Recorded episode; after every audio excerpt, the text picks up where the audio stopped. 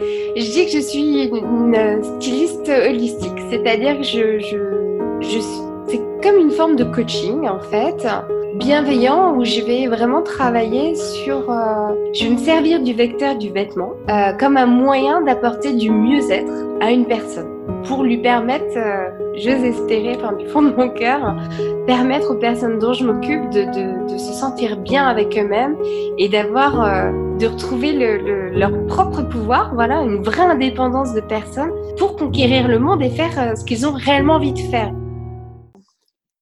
Bonjour à tous. Alors aujourd'hui, je suis avec Amarilis. Bonjour Amarilis.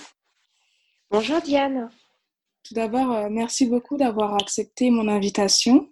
Et à la toute première question que j'aimerais te poser déjà, c'est euh, comment tu te sens dans la situation assez particulière que nous traversons? Alors, euh, bah, merci pour ton invitation. Effectivement, nous avions prévu de faire euh, cet enregistrement ensemble, ce qui aurait été un grand plaisir de te voir. Et il se trouve qu'entre-temps, nos emplois du temps respectifs ont été un petit peu euh, modifiés. D'ailleurs, je crois que c'est pas que nos emplois du temps, mais je pense que ce sont les emplois du temps respectifs de d'un paquet de monde sur cette planète. Donc voilà, on est euh, confinés euh, l'une et l'autre, toi à Paris, moi à Bordeaux, euh, parce que parce que cette épidémie du, du Covid 19 nous, nous a contraint à, à, à n'échanger que par téléphone. Comment je me sens? Je vais plutôt bien.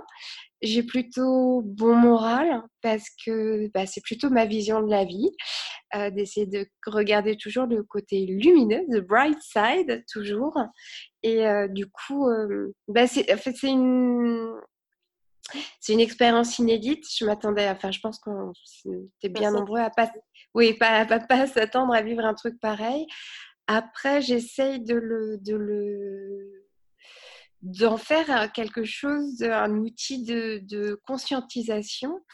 Et euh, quand tu m'avais approché, c'était pour justement ton projet autour de, de la modest fashion. Et comme par hasard, c'est comme si l'univers, via cette manifestation, cet événement, cette pandémie, nous invitait nous-mêmes à, à cette modestie. Donc en fait, si tu veux, j'essaye de plutôt l'envisager, même si c'est très remuant dans tous les sens au niveau de tout ce qui est de nos repères, j'essaye d'en faire quelque chose de, de positif et d'aller m'interroger dans le bon sens. Au même titre que toi, tu étais en train de t'interroger dans le bon sens euh, en ce qui concerne euh, une nouvelle vision de, de, de, de la fashion et justement de, de comment ça pouvait évoluer. C'est ça. Du coup, euh, à travers le prisme de la modestie, et c'est vrai que de par cette situation, on voit que la tendance, elle est de plus en plus euh, ancrée vers ce retour à l'essentiel, euh, renouer avec euh, les valeurs et aussi une mise en avant du côté humain. Et euh, si on reprend du coup le sujet du podcast, qui est comme tu l'as bien dit, la, la modest fashion, euh, quelle est ta vision de la modestie en général et puis après de la modest fashion? Euh, pour moi, j'assimile, enfin, je rapprocherais euh, modestie à une forme d'humilité euh, qui veut pas, qui se vaut plutôt euh, dans la simplicité heureuse, en fait. Quelque chose de. Moi, j'ai une grande passion, notamment pour l'art japonais, le wazi-bazi. Mm. Euh, je pense que tu vois de quoi il s'agit. Il s'agit en fait de de- d'accepter, de, trouver le beau même dans l'imperfection, tu vois. Donc d'accueillir la simplicité. Pour moi, la modestie, c'est de, de, de, de faire rayonner ce qui est déjà là sans chercher à en ajouter. Voilà. De magnifier la simplicité. Et c'est vraiment centré sur euh, l'intérieur. C'est c'est- c'est faire rayonner l'intériorité. Ouais, complètement. Euh, et du coup, dans, la modest fashion, pour venir par là, je pense que euh, c'est plus euh, célébrer le savoir-faire, la simplicité, une forme de sobriété, d'être plus sur, encore une fois, sur quelque chose d'un peu, intérioriser et de, de sublimer la personne en fait. C'est pas tant le vêtement qu'on qu'on met en exergue, euh, mais vraiment relier vraiment le vêtement à l'humain. Hmm. Voilà. Je ne sais pas si je suis complètement claire. Si, pour moi, c'est clair et euh, D'accord. que ça rejoint aussi euh, beaucoup euh, ce que tu fais. Quand on avait parlé la dernière fois de ta profession de styliste, on aura l'occasion d'en reparler un peu plus tard, mais pour oui. j'aimerais qu'on commence par parler de ton parcours. Est-ce que tu peux nous en dire plus sur tes études et ce qui t'a amené à travailler dans la mode? D'accord, alors je vais essayer d'être assez rapide.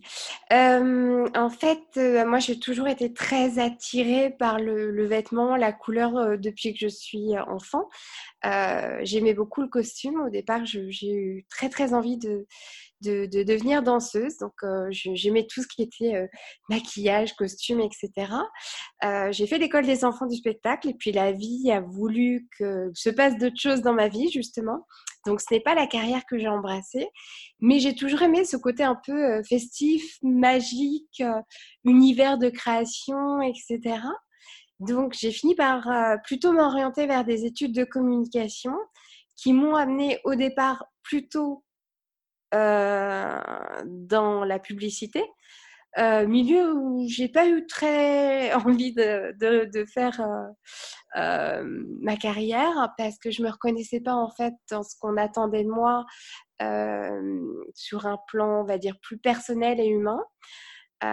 j'ai rejoint l'univers de la mode un peu par hasard et par par attrait attrait naturel. Donc j'ai fait j'ai été dans diverses activités du, du, milieu de la mode. Donc, je, aussi bien relation presse que j'ai été commerciale. Euh, j'ai fait de l'événementiel également. Et pour finir, euh, vraiment, ce qui m'a le plus épanoui et le plus éclaté, c'est styliste photo. Donc voilà, je me suis retrouvée donc à, découvrir plein de maisons, à rencontrer euh, des créateurs pour pouvoir habiller des modèles pour des séries mode, pour travailler parfois sur des, sur des shootings euh, euh, pour des campagnes publicitaires. J'ai habillé quelques personnalités. Et voilà, tout ça, j'ai trouvé ça fabuleux. Et puis, il y a un moment où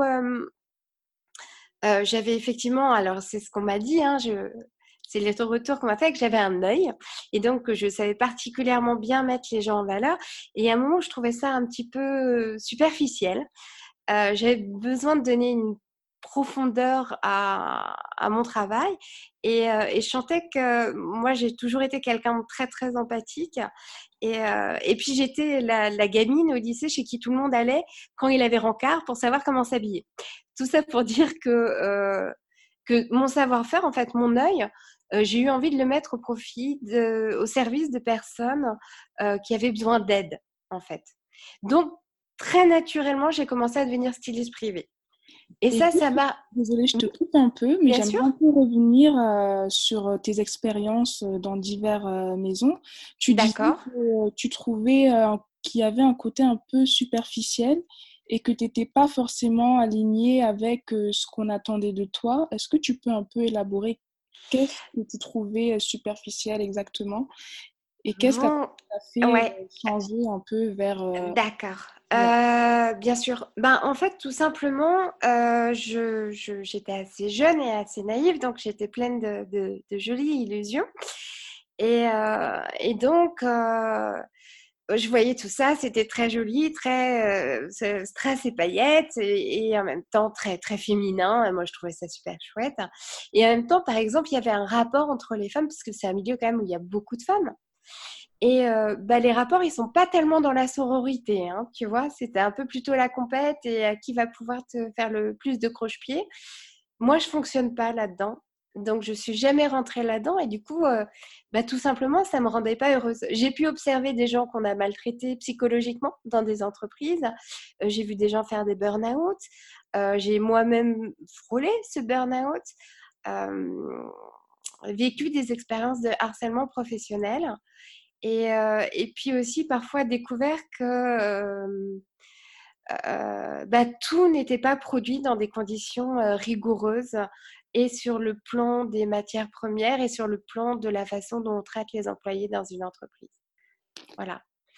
Alors, euh, il n'y a pas de chemin parfait, on est bien d'accord. Tout est en évolution, tout est en progrès. Et moi, je te parle d'une expérience qui remonte à il y a une quinzaine d'années. Donc, il y a certainement des progrès qui ont été faits. Euh, mais si tu veux, la dimension humaine, pour moi, ça a, été ça a toujours été un critère. Voilà. ça n'engage que moi, hein, mais euh, voilà, moi, je, j'arrive pas à mettre un petit mouchoir sur mon éthique. Et si je vois quelqu'un malheureux à côté de moi au travail, ça me convient pas du tout. Et même si ça ne me touche pas directement, euh, dans ma qualité d'être humain, je ne peux pas tolérer qu'il se passe des choses comme ça. Et en tout cas, je ne souhaite pas participer à ce genre de, de, comportement. Ce qui me dérangeait aussi dans, dans la photo de mode, si tu veux, c'est que il y a aussi quelque chose de, pour moi, de très violent de ce qu'on renvoie en image des femmes, en fait. Il y a une espèce de culpabilité constante et d'injonction à une forme de perfection qui n'existe pas. Euh, on sait très bien que les photos sont retouchées, etc., euh, etc. Et moi, je sais que derrière ces images, il y a déjà des jeunes femmes parfois en grande souffrance, parce qu'on sait bien que dans le milieu du mannequinat, les jeunes filles, euh, elles vont pas toutes très très bien psychologiquement. Que souvent, euh, euh, bah, c'est un milieu très compétitif, donc là aussi, elles sont, elles subissent un peu d'être traitées comme des chevaux de course. Hein. et puis surtout, voilà, moi, j'ai pu observer à quel point des femmes ne s'aimaient pas parce qu'elles ne se reconnaissaient pas dans les images qu'on leur proposait. Et je, commençais à avoir de plus en plus de mal à moi, dans mon éthique, avec qui je suis, bien sûr, encore une fois, ça n'engage que moi, de participer à ce système-là, en fait. Je crois concrètement, et on en a déjà parlé, le problème, c'est un problème de système plus que de personnes, mais ça demande quand même beaucoup d'investissement. Euh, il faut que tout le monde vraiment remonte ses manches pour que ça puisse se modifier. Et toi, comment tu as eu le déclic euh, de quitter ce système pour euh, te lancer euh? bah, Tout simplement parce que j'ai une façon d'envisager les choses assez simple dans ma vie. Je, pose les choses sur une balance où je fais une liste, bien, pas bien. Et il y a eu un moment où il y avait trop de désagréments à mon goût, en fait. pas de désagréments, mais si tu veux, je ne me reconnaissais pas dans un système. Et, et évidemment, tout est fait pour te chasser du système hein, si tu l'intègres pas. Hein. C'est euh, parce que euh, parce que tout en étant quelqu'un de plutôt euh, diplomate et posé et dans la nuance, parce que je pense qu'on fait jamais progresser les gens en leur hurlant dessus. toutefois, j'avais quand même pas ma langue dans ma poche, donc quand quelque chose me semblait pas cohérent, peu cohérent, je le soulevais. Ça dérangeait, évidemment, ça dérange. Parce que tu pas ta langue dans ta poche, tu parlais. Bah oui, je, disais que c'était pas correct de, produire de certaines façons, que euh, je trouvais pas forcément humainement très juste euh, certains rapports. Euh, voilà, j'ai dit deux trois choses que que je, encore une fois, je regrette pas de les avoir dites parce que je, je suis absolument sincère et mon idée était absolument pas de nuire à qui que ce soit. C'était juste, j'aurais aimé avoir euh, pu être entendu sur le fait que j'avais peut-être des idées à proposer pour continuer à faire euh, la chose, mais un petit peu différemment. Et je pense que c'était c'était pas possible en fait. Donc c'était trop verrouillé à l'époque. Donc euh, donc j'ai décidé de faire autrement et d'aller faire quelque chose qui me corresponde. Tu es passé euh, de styliste pour les marques à styliste pour la femme individuelle. Voilà, c'est ça. En fait, je suis allée, j'ai décidé de me dire bon bah si je peux pas être utile à mon prochain avec mon œil euh, dans tout ce qui est univers média, enfin parce que je, je, vois pas trop qui jette vraiment en habillant un mannequin pour une série mode, ni une personnalité pour la télé, mais bon à part que je la mets en valeur elle pour qu'elle se sente bien quand, quand elle monte sur un plateau, euh, enfin voilà, ça apporte pas grand chose. Donc si ma capacité euh, et mon regard bienveillant amènent les gens à se sentir mieux avec eux-mêmes, euh, tant mieux. Enfin, moi, pour moi, la mode, elle sert à ça, en fait. elle sert à ce que des, artisans incroyables et des créatifs incroyables pensent des vêtements magnifiques qui vont soutenir justement les personnes qui les portent et pas les faire culpabiliser, pas les faire stresser. Et, voilà, je pense qu'il y a tout à fait une capacité à faire de la mode vertueuse, qui soit respectueuse des gens euh, qui la fabriquent, qui la créent, et aussi respectueuse de la planète. Voilà, parce qu'il y a un problème d'écologie. L'industrie de la mode est quand même la deuxième industrie la plus polluante, faut le savoir. D'ailleurs, je pense que plus personne ne peut l'ignorer aujourd'hui. Et puis surtout, euh, c'est oui, c'est un vrai joli vecteur de, communication. Et puis ça peut donner de la confiance si on est dans une société où les gens, euh, malheureusement, souffrent beaucoup de manque de confiance en eux. Et tout ça parce que euh, bah, ça a été un petit peu influencé justement parce, par l'image que les médias veulent renvoyer aux gens d'une société d'injonction de la beauté, de la performance, du parfait, du toujours plus en fait. La modestie, pour moi, c'est l'inverse du toujours plus. C'est justement la, beauté de la satisfaction dans la simplicité. C'est vraiment ça. Et euh, comment tu qualifierais euh, maintenant ton métier de styliste? Alors moi, je, bah, je, je, suis, euh, styliste privée, mais disons que j'essaye d'être... Je dis que je suis une, styliste holistique, c'est-à-dire que je, je, je c'est comme une forme de coaching, en fait, bienveillant, où je vais vraiment travailler sur... Je vais me servir du vecteur du vêtement comme un moyen d'apporter du mieux-être à une personne pour lui permettre j'ose espérer, du fond de mon cœur, permettre aux personnes dont je m'occupe de, se sentir bien avec eux-mêmes et d'avoir, euh, de retrouver le, leur propre pouvoir, voilà, une vraie indépendance de personnes pour conquérir le monde et faire euh, ce qu'ils ont réellement envie de faire. Vivre leur vie à 100% et pas à 50% parce qu'ils se sentent pas assez bien. Voilà. Et je me rappelle que euh, tu m'avais dit que ton but, c'est de conseiller tes clientes pour mettre en avant et sublimer leur beauté intérieure. Oui, complètement. Le, moi, j'ai, voilà, c'est pour moi le, le, le, vêtement, il vient pour sublimer la personne, pas pour la, pas pour la hum, déguiser, en fait. Donc, il vient en second plan dans une certaine manière. Euh, alors, il, est quand même important. De toute façon, on ne sort pas nu. on est obligé de se vêtir. Donc, il a une réelle importance, mais ce qui doit rayonner, c'est la personne pour moi. Elle est sublimée par le vêtement.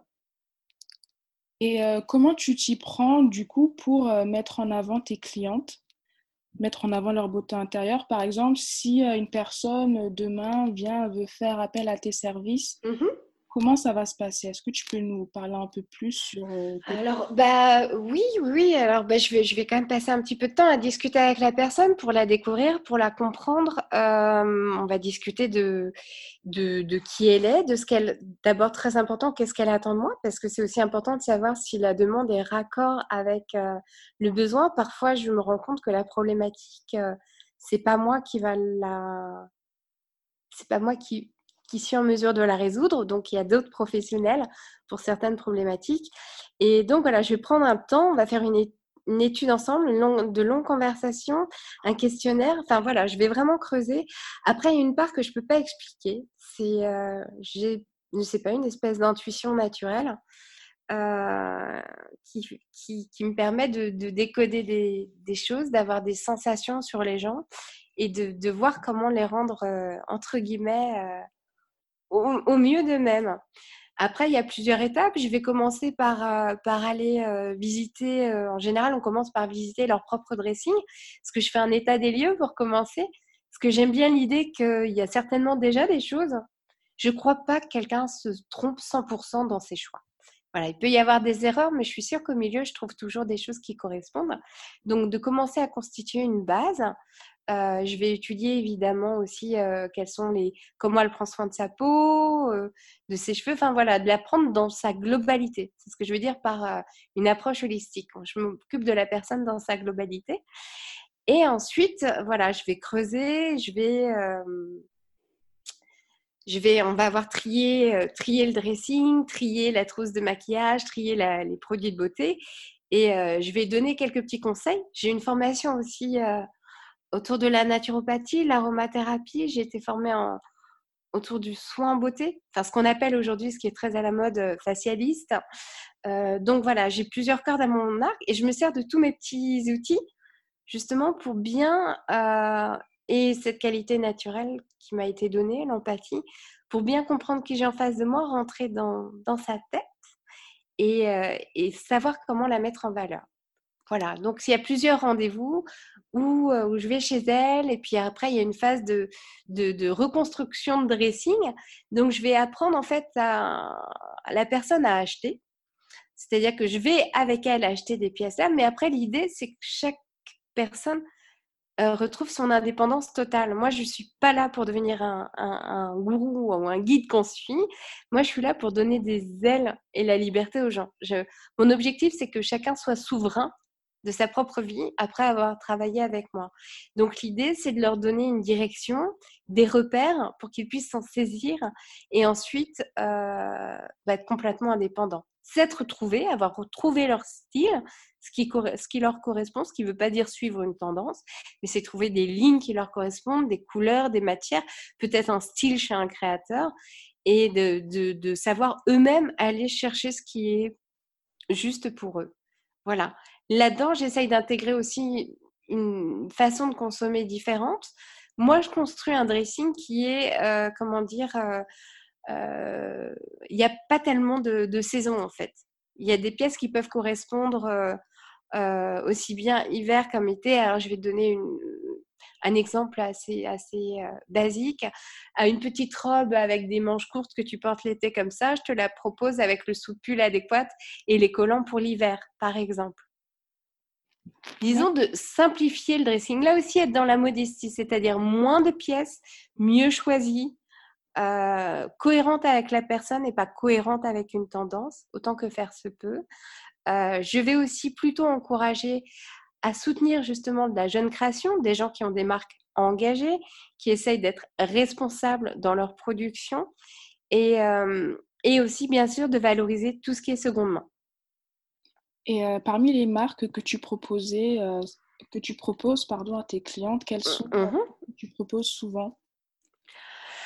Ah, bah, en fait, ça dépend parce que souvent, euh, bah, comme chaque personne est différente, je ne vais pas toujours me tourner vers les mêmes. Euh, disons qu'il y, a de la jeune création, je vais parler en France, avec des engagements euh, upcycling éco-responsable que je trouve assez intéressantes. Tu as, une jeune femme qui s'appelle Anaïs qui a créé Les Récupérables, je pense que tu connais peut-être. Euh, et notamment une autre jeune femme que je connais bien qui s'appelle Gaëlle Constantini, qui a créé la maison Gaëlle Constantini. Et qui sont dans l'upcycling. Après, j'avais aussi travaillé avec une, femme qui s'appelle Eva Zingoni. Je crois que pour l'instant, la marque est en suspens. Et Eva Zingoni, elle récupérait des fins de rouleau de grandes maisons et elle faisait des collections capsules. Donc, tous, tous, ces gens qui ont alors soit upcycling, soit récupéré des fins de, de, rouleaux d'autres maisons, pour que tout ça ne soit pas perdu. Tout ça, je trouve ça très intéressant. Économie circulaire. Oui. Et euh, j'imagine qu'après, tes, tes, clientes, elles sont satisfaites? Ben écoute, je touche du bois jusqu'à aujourd'hui, oui, 100%. J'espère, pourvu pourvu que ça dure. Comment tu les trouves? Comment tu as fait pour trouver les premières et euh, comment tu arrives à en trouver des nouvelles? Alors, c'est très, très, très, très simple parce que alors moi, je suis quelqu'un de... Ça doit être aussi une forme de modestie. Je ne sais pas je sais pas trop faire de la, communication tambour battant, on va dire. Donc oui, je suis sur Instagram, je suis sur les réseaux, mais alors je suis pas suis pas du tout la reine de, ce genre de, de process. Euh, y a, en fait, ça a beaucoup fonctionné avec des prescripteurs. Euh, il se trouve que j'avais un médecin généraliste à une époque qui, connaissait mon travail et qui me connaissait, ben, évidemment, il me suivait, donc connaissait bien ma, sensibilité, euh, ma sensibilité et mon approche de l'humain. On avait longuement discuté, donc euh, il avait confiance en moi, donc il m'a recommandé une personne. J'ai des amis qui m'ont le hasard, des rencontres aussi, du hasard. Ça s'est beaucoup fait au bouche à oreille. Donc, par rapport à ton réseau déjà existant Oui. Et puis, quelqu'un que je rencontrais, que je, à qui j'expliquais ce que je faisais. Enfin, toujours comme ça, avec des, des, prescripteurs autour de moi, des gens qui m'ont recommandé. Voilà, plutôt, plutôt des gens du domaine d'ailleurs du, du bien-être, un petit peu de l'univers de la mode, mais plutôt, plutôt autour du bien-être. Oui. Parce qu'au-delà même d'être conseillère en image ou d'apporter des, directions sur un style à adopter, tu apportes aussi beaucoup de bien-être à, tes clientes. Alors, bah, parce que j'ai d'autres approches, j'ai d'autres outils à mon arc que le stylisme, c'est-à-dire que je travaille aussi en, photothérapie. Donc, euh, je travaille sur l'image de soi aussi au travers de la, photo. Donc, euh, j'ai un accompagnement dans ce sens-là. Euh, comme je t'expliquais un peu plus tôt, j'ai également une formation alors, je ne suis pas naturopathe, mais j'ai fait une formation euh, au, Sénato, qui est une école de naturopathique, sur une approche un peu différente. Euh, donc, tout, tout, ce qui a trait à faire du bien à mon prochain m'intéresse. Et tu as également dit que tu étais récemment devenue prof de yoga. Nidra, tout à fait. c'est ça, c'est le, yoga Nidra est une pratique de yoga qui est très très douce, euh, qu'on appelle le, sommeil du yogi, en fait. Et pour simplifier, je dirais que c'est un peu comme une méditation guidée. Voilà. Et ça a vraiment des effets euh, très, très positifs, euh, très accompagnants. En fait, c'est une pratique très adaptogène, c'est-à-dire que chacun va y retirer quelque chose de positif dans ce, ce, centrage. Pareil, pour moi, c'est presque c'est la, la pratique de yoga la plus modeste, en fait. Tu vois, tout, tout, chez moi concourt à ça, en fait. On est dans la modestie tout le temps. On s'est bien rencontrés alors. c'est ça. Mais vraiment, parce que c'est vraiment, je pense, une des approches de yoga les plus simples et accessibles à tous. Vraiment accessible à tous, de 7 à 77 ans. Et euh, les sessions, elles sont euh, seules ou elles sont à plusieurs? Alors bon, bah, je, devais inaugurer mes classes euh, en groupe bah, à Paris, dans une très belle salle qui est rue du Temple, qui s'appelle le 147 Temple. je ne désespère pas, je pense qu'un jour on se retrouvera. ça peut être des cours en groupe, hein. on, peut être, on peut être 30, on peut être 20, on peut être 10, et ça peut être en, en session, en cours particulier, complètement. Voilà, moi, c'est des choses que je propose euh, de façon conjointe. Euh, euh, un relooking, je peux proposer de, quelqu'un qui a besoin que je travaille sur son image, un jour lui dire Tiens, je suis chez toi, je vais te proposer de faire une, une session de Nidra, on va travailler un peu sur. parce que ça vient délivrer un peu, lâcher des, tensions au niveau de l'émotionnel, tu vois? Et, et, ça permet souvent aux gens de se recentrer. Moi, j'ai travaillé avec, je suis entourée d'artistes et l'étant un petit peu moi-même. Et euh, euh, à certains amis, j'ai déjà fait des petites séances et euh, m'ont dit que derrière, ils avaient eu des, comme des petits pulses de créativité, tu vois. Suite à une Donc, session de yoga nidra? Ouais, ça, ça, avait ouvert, ça me dit, tiens, après la séance, pendant la séance, je me suis sentie tellement bien, j'ai eu des, des, images qui me sont venues. Oh, bah, du coup, derrière, j'ai eu envie de, de créer quelque chose. Je trouve ça fabuleux. Je trouve ça fabuleux. Il y a des gens qui ont euh, euh, arrêté de fumer à l'insu de leur plein gré. C'est-à-dire qu'ils n'avaient pas décidé d'arrêter. Ils ne s'étaient pas dit je vais arrêter de fumer et qui sont mis à pratiquer euh, le nidra assez régulièrement. Et en fait, très naturellement, ils ont eu de moins en moins envie de fumer, par exemple. C'est véridique. Hein ah, c'est intéressant, ça donne vraiment... Mais sans même l'avoir décidé euh, intellectuellement, ce qui est assez fou. Mon, professeur un jour m'a dit, alors tu le prends comme tu veux, moi je suis un peu, je suis un peu spirituelle comme on dit. Alors ce qui veut un spirituel, ça veut dire euh, connecté aux éléments. Hein. Pour moi, ça n'a rien à voir avec une religion, que ce soit bien clair. Et, euh, et moi, il m'a dit, tu sais, Marilis, en fait, le yoga nidra, c'est toujours juste parce que ça parle à ta conscience supérieure. Ah, je ah ouais? Il me dit, bah oui, parce que ça vient parler à un état juste à l'intérieur de toi, à ton, moi supérieur. Et du coup, ça lui lui, il sait toujours ce qui est bon pour toi. Ton ego et ton mental, non. Mais lui, il sait. Donc, quoi que tu fasses, il peut jamais avoir la moindre erreur avec euh, l'influence du nidra sur toi. Je trouvais ça fabuleux. Je me suis dit, c'est extraordinaire, quoi. Ça, c'est typiquement un truc que je veux faire, quoi. Mmh. Surtout que je travaille beaucoup avec des femmes qui ont eu euh, euh, des, des, violences aussi, donc qui ont du mal à se réapproprier leur image, des problèmes de, de, de, de violence dans l'enfance, de manque d'estime de soi, d'obésité. Euh, je collabore notamment avec la Maison Rose à Bordeaux, qui, est un lieu d'accueil pour les femmes qui ont été victimes de cancer euh, du sein et autres, bien sûr. Donc, euh, je me suis dit, ça, c'est une approche où je peux aussi donner dans, quelque chose de très simple, très modeste, apporter quelque chose de positif euh, et je trouve que c'est très complémentaire. Donc quelqu'un quelqu'un qui serait bloqué avant la séance photo, tu vois, je pourrais tout à fait lui proposer une petite séance de nidra pour la détendre et hop, ça lui permettrait de, de, se connecter à quelque chose de, de, plus profond à elle qui va l'aider à, franchir l'étape. Et euh, une séance, ça, ça dure combien de temps à peu près? Alors, ça dure, euh, bah, il y, a possibilité d'en faire des très courtes. On peut faire une pratique de nidra d'une, d'une 15-20 minutes. Et sinon, moi, j'aime bien des séances un peu plus longues, c'est-à-dire j'aime bien qu'une pratique... Alors, c'est 15-20 minutes de, pratique. Derrière, on met toujours un petit peu de relaxation. On se laisse le temps de revenir, hein, parce que parfois, euh, euh, moi, je, sais que je voyage très loin, hein, parfois en séance. Donc, euh, tu te prends un petit temps pour te remettre euh, les, biens dans le bon axe avant de repartir. Il hein. ne faut pas partir en courant faire ses courses derrière une classe de Nidra parce que je pense que tu peux, être, tu peux te tromper d'adresse, en tout court. Tu peux ne pas rentrer chez toi tellement tu planes, entre guillemets. moi, je, trouve qu'une belle séance de 35-45 minutes avec 10 minutes pour se remettre dans l'axe, c'est génial.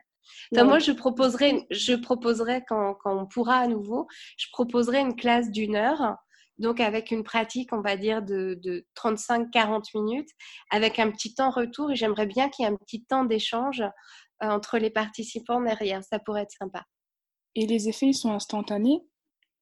Le bien-être qu'on peut euh, ressentir après. Le bien-être, tu peux le ressentir tout de suite pendant la séance, effectivement, parce que euh, on te met, on te permet d'aller de, te, te, reconnecter à toi. Donc vraiment de te centrer sur toi. Donc il y a un côté très cocon, très coucounant dans cette pratique. C'est très doux, c'est très accompagnant.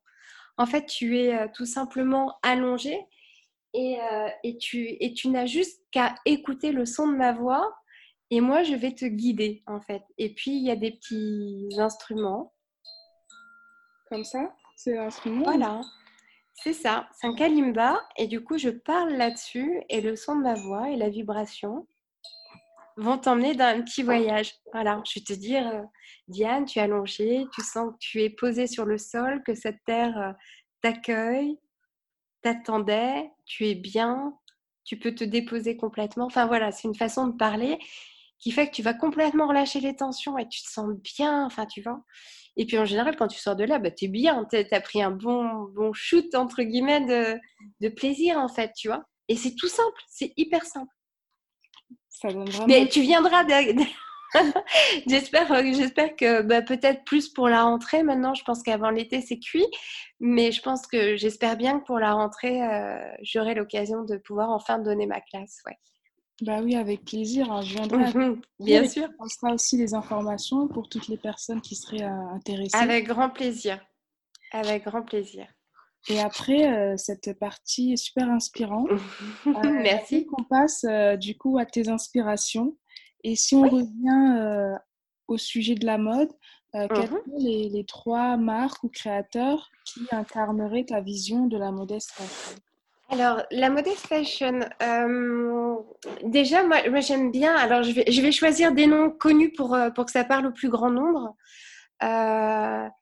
Moi, je, il y a une modestie dans le style et dans la façon de fonctionner euh, chez, euh, chez le maire, Christophe Le Maire, qui est associé à sa compagne, qui a un style très, très épuré. J'aime la modestie du style. Chez Le Maire, c'est une petite maison. Ils sont seuls, ils sont indépendants, ils appartiennent à aucun groupe, à ma connaissance. Normalement, ça n'a pas changé. Et euh, j'aime en fait l'élégance simple euh, de leur ligne. C'est assez pur. On est à la fois entre le, le japonisant et le scandinave.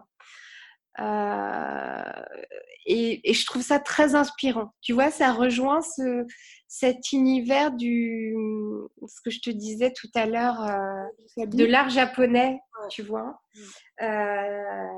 et, j'aime cette, j'aime cette simplicité. Je pense que euh, en termes de production, ils sont assez euh, rigoureux. Euh, donc, je n'ai pas étudié dans le détail parce que je suis pas non plus en train de cibler les gens. J'attaque personne, encore une fois. Je, pense que c'est important d'être le plus pédagogique possible aussi. donc, je pense que j'aime bien ce genre de de petites maisons, quoi, parce que c'est pas du tout péjoratif quand je dis petite maison. Hein. Euh, c'est vraiment euh, de la simplicité, une forme de. Il y a quelque chose un peu mélancolique, proche de la nature, mais dans le joli sens du terme. Hmm. Ensuite, moi j'aime beaucoup euh, Phoebe Philo. Oui. qui, qui, qui qu'on va certainement, et je l'espère, voir revenir bientôt. Euh, je pense que c'est une femme qui aime les femmes, donc qui a envie de les mettre en valeur réellement. Euh, parce que la mode met pas toujours vraiment les femmes en valeur, pour être honnête, ou si elles font 1m80 et, et 50 kg mouillés. Tu vois ce que je veux dire? Euh, Et c'est une femme qui, à mon avis, à l'instar d'une Stella McCartney, a quand même envie d'essayer d'être dans une création euh, valorisante pour les femmes, mais aussi avec des engagements au niveau de la production. Donc, c'est pas uniquement centré sur l'aspect esthétique du vêtement? Non, pour moi, c'est global. C'est mmh. effectivement une approche esthétique, mais aussi une démarche éco-responsable et humaine. C'est hyper important. Pour moi, ouais, c'est, c'est difficile de dissocier les choses. Mmh.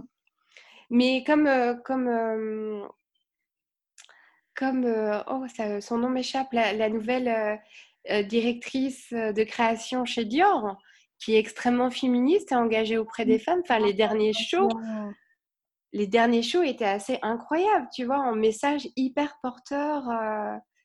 Enfin, moi, je me reconnais dans, dans, ce, dans ce type de personnage et de directeur de création parce qu'ils apportent beaucoup plus qu'une simple esthétique, mais il y a vraiment des grandes valeurs euh, qui sont partagées. Il y, a, il y, a, des valeurs, il y a une vraie démarche. Enfin, je me trompe peut-être. Hein, enfin, en tout cas, c'est ma sensibilité. Hein, je parle de ma sensibilité. Et après, en termes de style, j'ai toujours beaucoup aimé ce que, ce que dessinait euh, Phoebe Philo, euh, pour, euh, que ce soit pour Chloé ou pour Céline. Je trouve qu'il y a une élégance simple mmh. qui, qui, permet vraiment de mettre les gens en valeur. De toute façon, c'est un peu ce que je préconise aux gens. Je leur dis, quand vous ne savez pas, quand vous avez un doute, jouez toujours plutôt la carte de la simplicité. Donc plutôt, plutôt des unis et des lignes sobres. Quand, on ne sait pas faire, euh, on évite de trop barioler, ce qui est, ce qui est faisable, hein, mais ça, ça demande une certaine maîtrise en fait. Donc d'aller plutôt vers des belles matières, coupes, coupes sobres euh, et couleurs euh, plutôt unies, tu vois. C'est ce que je recommanderais pour quelqu'un qui sait vraiment pas comment s'y prendre au démarrage. Après, toutes les folies sont possibles. Hein. Euh, moi, il y a des choses très excentriques que j'aime, au même titre que j'aime des choses très, très simples. tu me demandais aussi en, termes d'artistes. De, euh, dans la mode. Tu m'as devancé parce que je t'ai pas posé la question. Pardon, excuse-moi. Euh, c'est vrai, les artistes qui pourraient aussi incarner ta, ta vision de la modestie. Ben, en fait, dans la modestie, euh, en peinture, il y a, je dirais, il y a soulage, en fait, tu vois. Parce qu'en fait, tout est noir. Donc, c'est à la fois hyper simple et c'est hyper fort, toujours. Une puissance incroyable dans un monochrome. De la même façon, je suis très touchée par, euh, par Rothko. Pareil, c'est, là, c'est que de la couleur, mais il n'y a, pas, a pas réellement de forme, tu vois. Mais donc, on est quelque, à la fois dans une simplicité incroyable, et moi, ça me bouleverse. comment avec peu on peut complètement toucher à l'essentiel. Juste une histoire de, de, de, couleur et de lumière et de matière et le mélange des trois.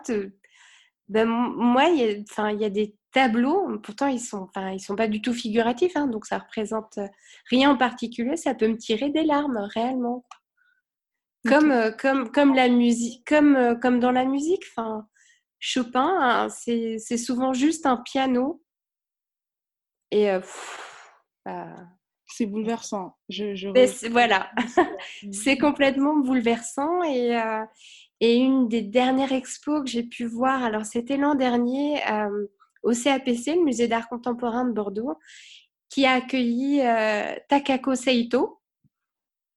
Ah, je ne sais pas si tu... J'ai entendu parler, ça me dit quelque chose. Alors, c'est Takako Seito, c'est une artiste japonaise qui est née en 1929, tu vois ce petit bout de femme qui est donc toujours vivante, qui était bien présente euh, à 91 ans. Elle est venue donc euh, au CAPC, au, Musée d'art contemporain de Bordeaux, euh, faire une rétrospective de toutes ses créations. Autant te dire que. Et, et c'est d'une incroyable poésie. Et elle fait des choses magnifiques avec des choses toutes simples, avec des, des, choses qu'elle récupère dans la nature, des petits déchets, des petites brindilles, euh, euh, ses filtres à café. Ça rejoint un peu l'art pauvre, on prend toutes ces matières euh, très... Et en, même, ouais, et en même temps, c'est hyper, c'est simple et c'est en même temps hyper joyeux, hyper... et elle était présente et elle était hyper généreuse. Enfin, tu pouvais, alors elle, elle parle pas très bien anglais, si je ne m'abuse. Enfin, moi, j'ai pas eu le temps d'échanger avec. Il y avait du monde quand même devant moi, mais il y a une disponibilité, tu vois. Cette belle modestie, justement, d'être là, toujours de faire des choses incroyables avec des bouts de ficelle, entre guillemets, et en même temps d'apporter tellement de joie et de plaisir à tous les gens qui étaient dans l'expo. C'était incroyable. C'était vraiment euh, un grand moment, quoi. De... Et c'est un tout petit bout de femme japonaise, quoi. Et ouais, qui arrive à te, créer avec des, des, petites matières, des fleurs séchées, des feuilles de. Avec...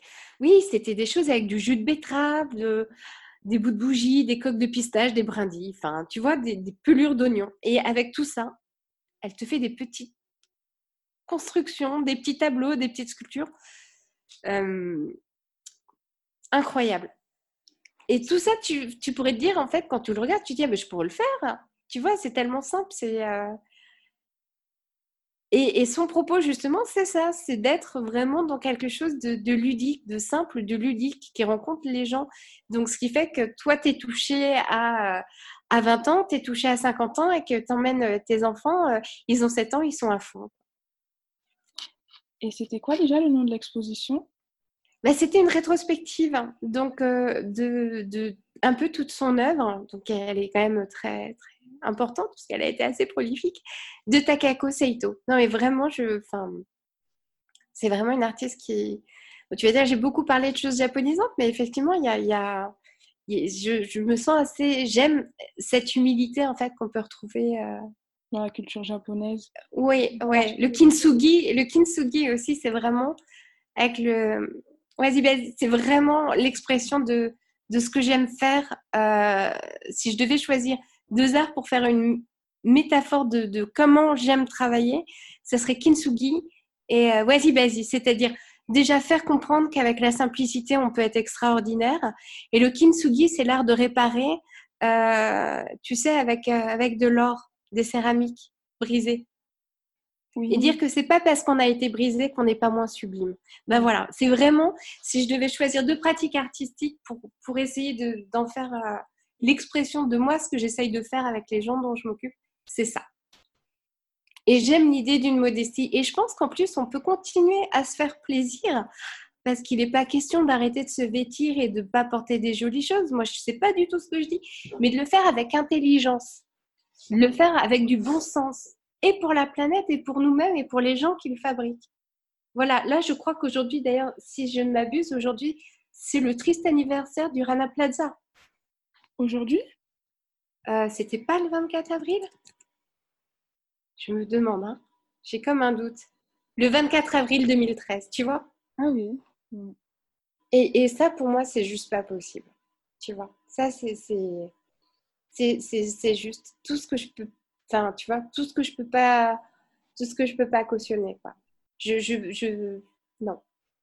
Encore une fois je, je préfère à, ce que je dis à mes clients d'acheter moins d'acheter peut-être des choses plus chères mais qui sont faites dans des bonnes conditions.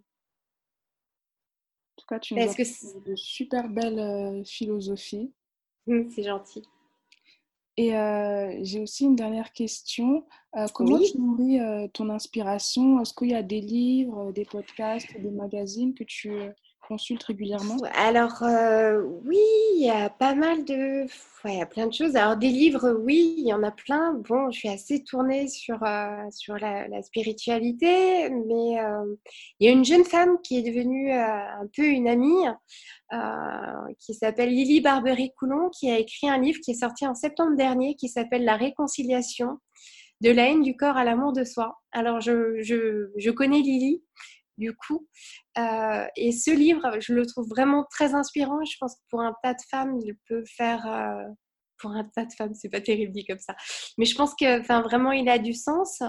Euh, après, c'est plutôt des livres un peu autour du développement personnel, mais j'aime bien tout ce qui est un peu aussi philosophique, réflexion. Dans, les, dans les podcasts, il y en a un que j'aime bien qui s'appelle, bah, il y a celui, il y a Poudre de Lorraine Bastide. Oui, j'aime bien connaître. Il y, en a un autre qui s'appelle Balance ta peur, que je trouve assez intéressant, qui fait justement réfléchir sur une approche un peu de développement personnel, sur des choses qui, qui touchent tout être humain, c'est nos peurs, nos différences, et je trouve ça assez intéressant. Euh, après, je suis assez, euh, pour le coup, je suis plutôt quelqu'un de très fidèle, mais du coup, je, suis un peu, je tâtonne, je découvre. En fait, j'essaye d'être curieuse et de me balader beaucoup euh, et de découvrir des choses, mais je suis plutôt sur, de, sur des sujets qui vont être autour du, mieux-être et du mieux vivre ensemble. Voilà. C'est intéressant parce que c'était la première fois que j'entendais ce terme, le mieux-être. On a l'habitude de parler de bien-être, mais toi, tu proposes vraiment du mieux-être et je trouve euh, cette ah. perception super belle. Ça, c'est gentil. Moi, je, je, je pense qu'on. Je crois vraiment qu'il y, y a. je, suis, je suis une optimiste, mais euh, je pense que c'est possible en fait. Je pense qu'il y a de la place pour tout le monde. Je pense qu'il y a moyen d'arriver à faire un monde, et j'espère qu'en sortant de cet épisode dans lequel on est là, ça aura fait réfléchir un peu les gens et ça leur aura donné envie d'être un peu plus humain, un peu plus proche peut-être, euh, de se rendre compte de l'importance des rapports humains, qu'on a tous les mêmes besoins, on arrive tous de la même façon sur cette terre et on en repart tous de la même façon. Mmh. Voilà.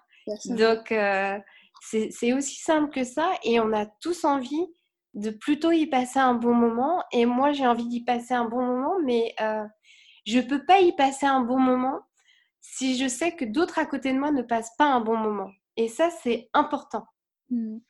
Et en même temps, il est aussi possible que je passe un très bon moment si des autres à côté de moi en passent aussi des très bons. Voilà, c'est pas antinomique. Et moi, j'ai cette vision euh, qui fait partie de ma façon de travailler, mais qui est juste ma façon de vivre tout court c'est d'avoir de la considération pour le vivant, qu'il soit animal, végétal ou humain. Je suis bienveillante dans mon travail, mais je suis bienveillante avec les gens en général. Avec les êtres vivants. Mmh. Bah oui, et puis même les animaux, et puis, euh, puis voilà, oui, moi je fais des câlins aux arbres, oui, oui, oui, ça me va très bien. Ça me fait beaucoup de bien d'ailleurs. J'adore euh, les promenades en nature et, euh, et voilà, je trouve que ça aussi, c'est de la modestie, c'est des plaisirs simples. Tu n'as pas besoin de dépenser des mille et des cents pour être heureux. Enfin, moi, j'ai aussi quitté Paris pour aller vivre en région pour retrouver une forme de simplicité, tu vois, une modestie et, une plus grande capacité à me retrouver en nature et précisément près de l'océan parce que moi, en tout cas, les forêts des Landes et, euh, et l'océan me fait un bien incroyable. Si je suis pas bien, je vais à l'océan. Même s'il fait froid, je me jette dans l'eau. Même deux secondes, hein, je me jette complètement. Quand je, sors de, quand je ressors de mon bain, même qu'il a duré deux secondes, j'ai l'impression l'eau m'a lavé. Hmm. Voilà. c'est super inspirant en fait. Je pensais vraiment à tout ce que tu dis et surtout le fait que tu aies quitté Paris du coup pour apporter cette modestie, être plus proche avec la nature aussi, j'imagine. Oui, oui, c'est des choix de vie. C'est aussi. je, je, gagne certes moins que ce que j'aurais pu gagner sur un plan pécunier, entre guillemets, euh, ma vie en, étant sortie de tout le système dans lequel j'étais au départ, qui peut parfois te permettre de très bien gagner ta vie. Tu t'es invité partout, tu fais la fête tout le temps, etc. Enfin, t'es invité à des fêtes, voilà, etc. Mais sauf que moi, ça me rendait pas heureuse. Enfin, je, je suis quelqu'un qui aime la simplicité et je vis plus modestement, mais je crois que je n'ai jamais été aussi heureuse. Et aussi riche aussi, parce que l'argent... Mais carrément, mais carrément, mais je me sens infiniment riche humainement, riche d'avoir plus de temps à moi. Euh, j'ai plus de temps. Euh, euh, ben j'ai du temps pour faire d'autres choses. Moi, j'aime faire de l'aquarelle, j'aime faire de la poterie. Alors, j'aimerais en faire encore plus, mais voilà, j'ai tous ces petits loisirs qui sont des, des, des, choses à la fois simples et que je, je peux faire. et puis, tout simplement, aller se promener dans la forêt et s'asseoir dans le sable. C'est ça le vrai. Ouais, ouais. Après, ça, ça, demande de prendre des décisions. Mais, euh, mais sinon, c'est pas si compliqué en fait. Surtout quand. Oui. la balance entre le bien et le mal, comme tu disais un peu au début. Ben, c'est un peu comme euh, ce que me disait en fait mon, prof euh, qui, de, yoga nidra, en fait, de me dire euh, il y a quelque chose à l'intérieur de toi qui sait plus que ton mental ce qui est bon pour toi. Donc quand tu arrêtes de dire oui, mais quand même la réussite, d'avoir une grosse maison belle à part dans Paris, d'être avec toutes les fringues griffées, etc. Il y a un moment où tu dis en fait tout ça, ça veut rien dire. Euh, je suis pas plus heureuse parce que je me balade avec des talons aiguilles de chez un, que je porte un manteau truc truc truc, etc. Euh, moi, je, je, suis moins rayonnante parce qu'en fait, je fais attention et je prends soin de moi et de mon âme. Hmm. Et là, du coup, euh, je vais bien en fait. J'avais un charmant appartement dans le Marais. Euh, J'étais invitée à de nombreuses ventes privées, donc j'avais des, un dressing qui était très très sympathique et puis et puis en fait je me suis libérée de beaucoup beaucoup beaucoup de choses et ça m'a rendue hyper heureuse en fait. C'est super beau, c'est euh, super beau. Et euh, pour terminer l'interview, parce que je sais que là, mhm. tu as un rendez-vous qui t'attend. Oui, oui. Euh, la question vaut juste, est-ce que tu pourrais rapidement proposer des, partager pardon, des solutions concrètes pour permettre aux consommateurs, aux acteurs de renouer avec une mode plus authentique?